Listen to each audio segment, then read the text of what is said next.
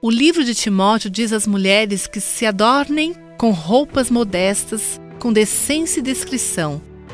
Como você faz isso quando parece que a falta de recato está por toda parte? Para começar, deixe-me sugerir sete escolhas.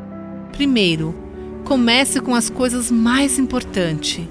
Viva sua vida para agradar a Deus e trazer-lhe glória. Segundo, Diga: Senhor, meu corpo pertence a ti. Terceiro, decida ser modesta porque agrada a Deus. Então, decida ser moralmente pura. Quinto, comprometa-se a nunca se vestir de uma maneira que tente os homens à lascívia. Sexto, esteja disposta a se posicionar contra a cultura quando ela for contrária à palavra de Deus. E por fim, seja humilde e aberta ao que os outros dizem.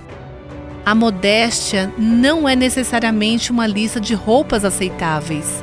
Ela vem de um compromisso com o Senhor e um compromisso com a pureza. Passe algum tempo conversando com Deus sobre esse assunto. Precisamos buscar a Deus para obter ajuda com a modéstia. Você ouviu Buscando a Deus com a Viva Nossos Corações.